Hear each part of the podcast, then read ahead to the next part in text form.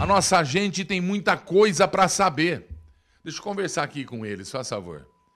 Vem cá. Câmera 322. Nós fomos roubados. A exemplo da Petrobras, a exemplo do BNDES, a exemplo de Passadina, a exemplo da hidrelétrica, daqui de Foz e de lá de cima, da Bahia, nós continuamos a ser roubados. E alguém vai ter que fazer alguma coisa por isso aí. A vergonha continua imperando. E os bandidos estão tentando disseminar a indagação. Os bandidos estão tentando confundir você e eu. E nós não podemos mais ser confundidos. Nós já sabemos o que está acontecendo. O que está acontecendo é que num país do mundo, lá embaixo, na América do Sul, era o antro das ratazanas, era o foco das baratas, das amebas, das bactérias, porque tudo que se fazia lá dava para eles. Tudo que se produzia lá, e olha como produz esse país. Em uma semana o Brasil está dando a reviravolta na economia. Agora, porque se dependesse dos bandidos, 10, 20, 30 anos, eles inventam histórias, eles buscam histórias para confundir você. Histórias, armações jurídicas. Eu estava vendo agora na CNN aquela deputada, me dá até arrepio, como ela chama, hein? Mas comunista até a... Aquela que, que o Bolsonaro falou que não. Maria do Rosário. Ela é lá do Amazonas, né? Ela que apoiou aquela bandida, traficante lá para ser. Presta atenção. Ela estava dizendo que o Bolsonaro quer soltar as armas para que os bolsonaristas peguem as armas e atirem contra os comunistas.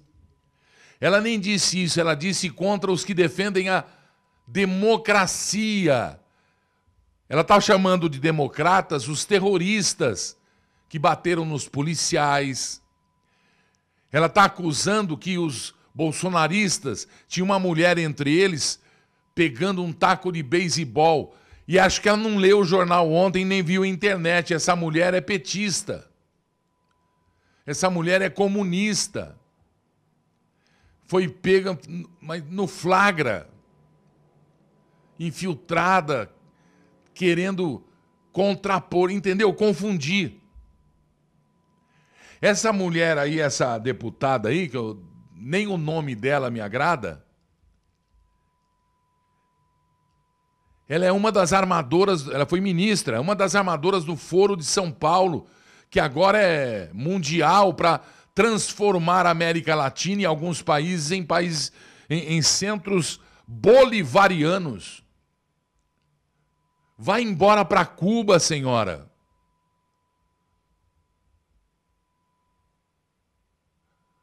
Vai embora para Venezuela, senhora. Saia do meu país, que não é o seu país. Nós estamos falando de outro país. Porque o seu time é falso, é bandido, é facção criminosa. O seu time é narcotraficante já provado.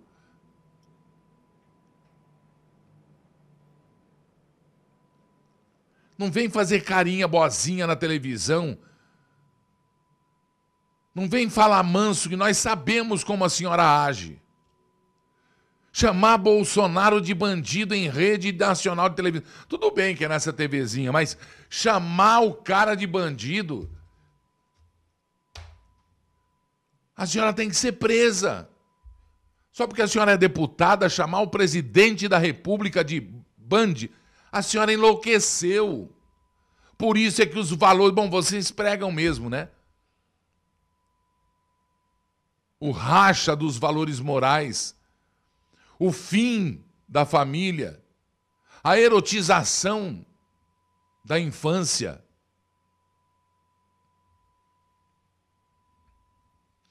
Lamentável. E as coisas que estão acontecendo aqui. Deixa eu falar para o meu povão lá agora. As coisas que estão acontecendo aqui.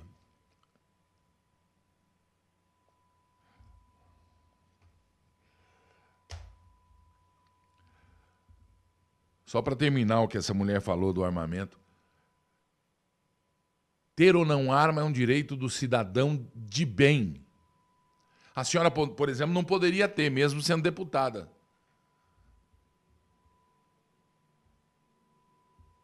A condição psicológica e o modus operandi, na insistência de jogar mentira para tornar a mentira verdade, é algo assustador para esse país aqui.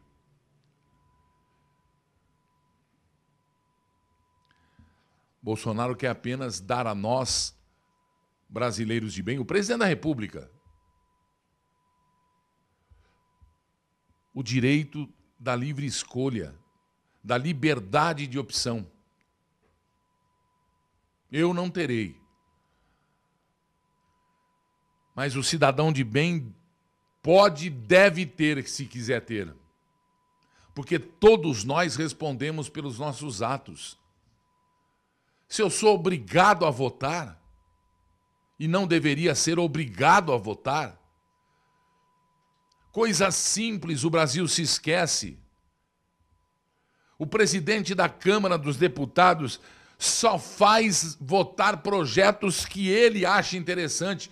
E é uma Câmara de Deputados com 513 homens lá. E mulheres.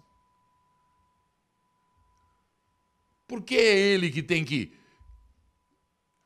Não está errado. Mas vai sair logo. Se Deus quiser, Deus coloca lá homem justo. Não precisa ser uh, apadrinhado pelo governo, não precisa ser tendencioso. Não! Que tenha compromisso com a gente do Brasil, o povo, nós aqui de baixo, só isso que pense em nós.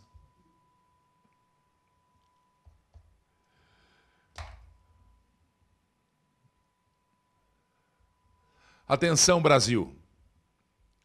Atenção, Brasil. Dona Luzia. Dona Luzia é uma senhora do Rio de Janeiro. Dona Luzia viveu um drama no Dia das Mães ela recebeu o pior presente que uma, que uma mãe poderia receber no Dia das Mães. Dona Luzia, casada, mãe, cidadã, pagadora de imposto,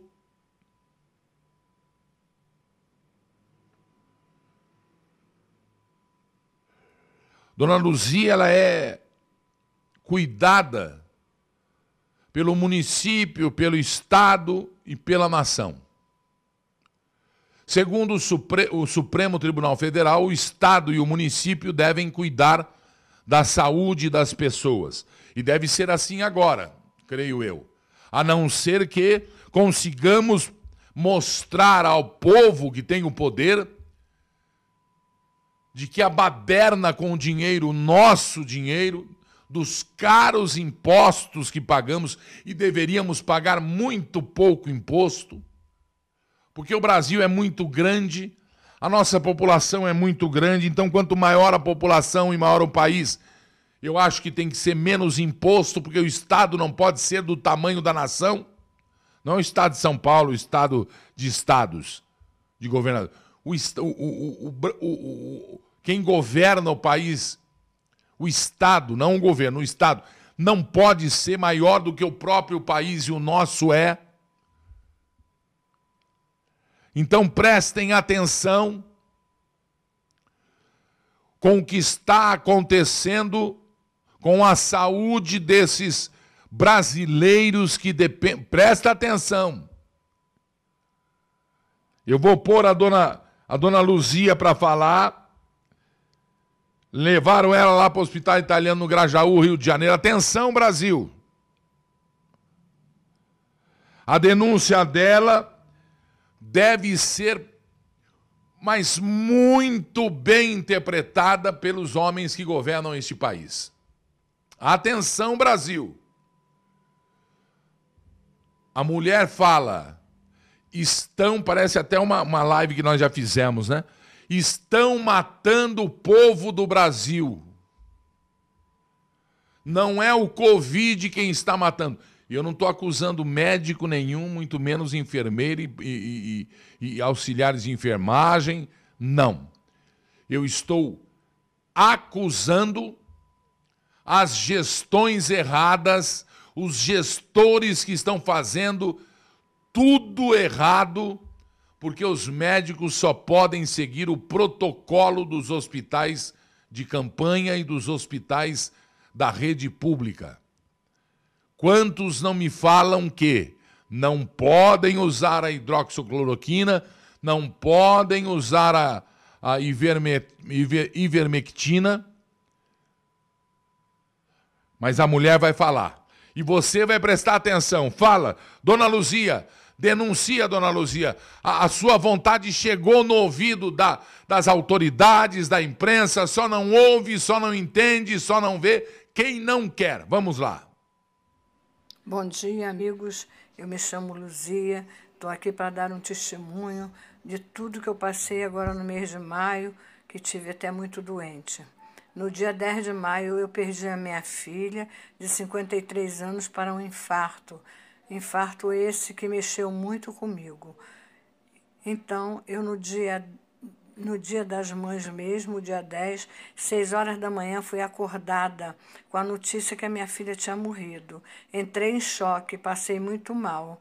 Quando passei mal o domingo todo, quando foi na segunda pela manhã, meu marido me levou para o Hospital São Vicente de Paula. Chegando lá, eu com nada de Covid, simplesmente com a cabeça perturbada, assim não sabia o que estava dizendo, com muita dor de cabeça, tudo pela perda da minha filha é, eu tive assim uma coisa esquisita que estava comigo. Fizeram uma chapa, é, uma, é uma ressonância e uma ultrassom que se encontra aqui na minha mão, se encontra aqui ó, na minha mão, a ressonância, e fiz exame de sangue, tá? que também se encontra aqui na minha mão. Tá? Fiz todos os exames. E eles acharam por bem, por bem me internar achando que eu podia ter Covid. Mandaram, eu saí, é, eu entrei no Hospital São Vicente de Paula, era umas 10 horas da manhã, saindo de lá 4 horas da manhã para o hospital é, é, do Grajaú, o, dos italianos. Chegando lá, não gosto nem de lembrar. Me internaram como se eu tivesse com Covid, no isolamento. Mandaram minha roupa toda para casa e me deixaram. Lá me retalharam toda, estou aqui, ó, Ó, cortaram meu pescoço, meu peito, cortaram a minha virilha, cortaram o meu braço, estou toda cortada, já preparada para ser entubada. Então, eu ali dentro, vendo muita gente morrendo do nada.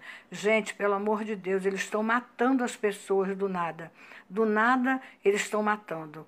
Então, eu comecei a ficar nervosa, nervosa, a gente não tinha acesso a nada, nem uma roupa, estávamos nuas, porque eles botaram a gente numa cama, numa cama, e em cima da cama um pano, em cima da gente, e um lençol o quarto muito gelado, todo isolado.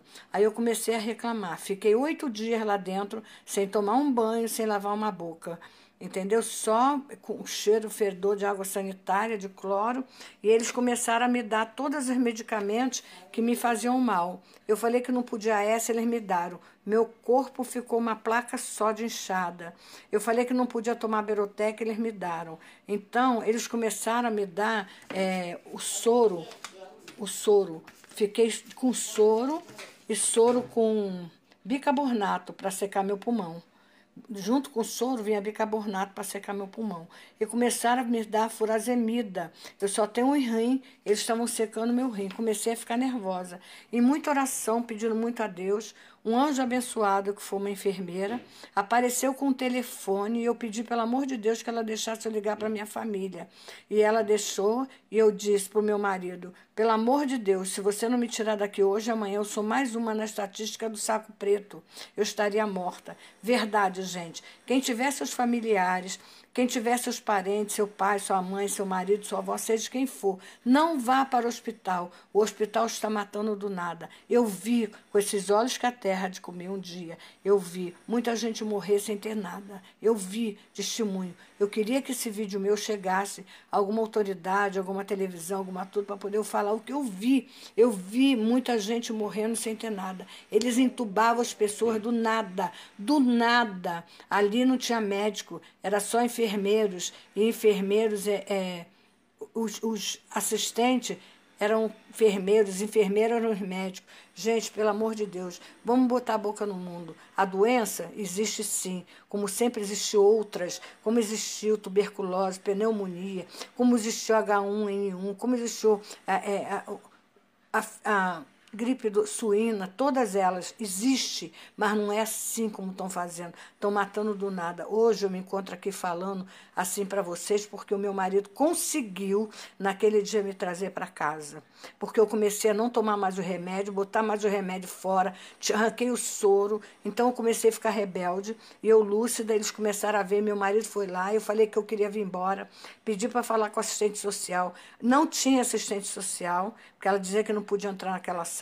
Gente, o meu maior pavor foi quando eu comecei a ver as pessoas lúcidas igual a mim falando e conversando e três, quatro pessoas trepando em cima dela para entubar elas. A dali não saía mais. Eu vi muita morte, muita morte. Pelo amor de Deus, gente, eu peço, eu imploro, não leve seus familiares para o hospital. Fique com eles em casa, trate com ele, porque assim que eu cheguei na minha casa, o meu marido chamou, que nem situação a gente tinha para isso, mas meu marido chamou um médico para vir na minha casa, com a ajuda do meu sobrinho, de amigos, pagamos o médico, com uma receita só que ele me deu na minha casa. Ele falou: como podem fazer isso? Estou aqui a receita dele. É um médico aqui de Marechal entendeu? Eu com uma remédio, uma receita dele, hoje eu estou falando normal, hoje eu estou andando normal, hoje eu estou normal para vocês. Gente, me perdoe, mas eu tinha que desabafar.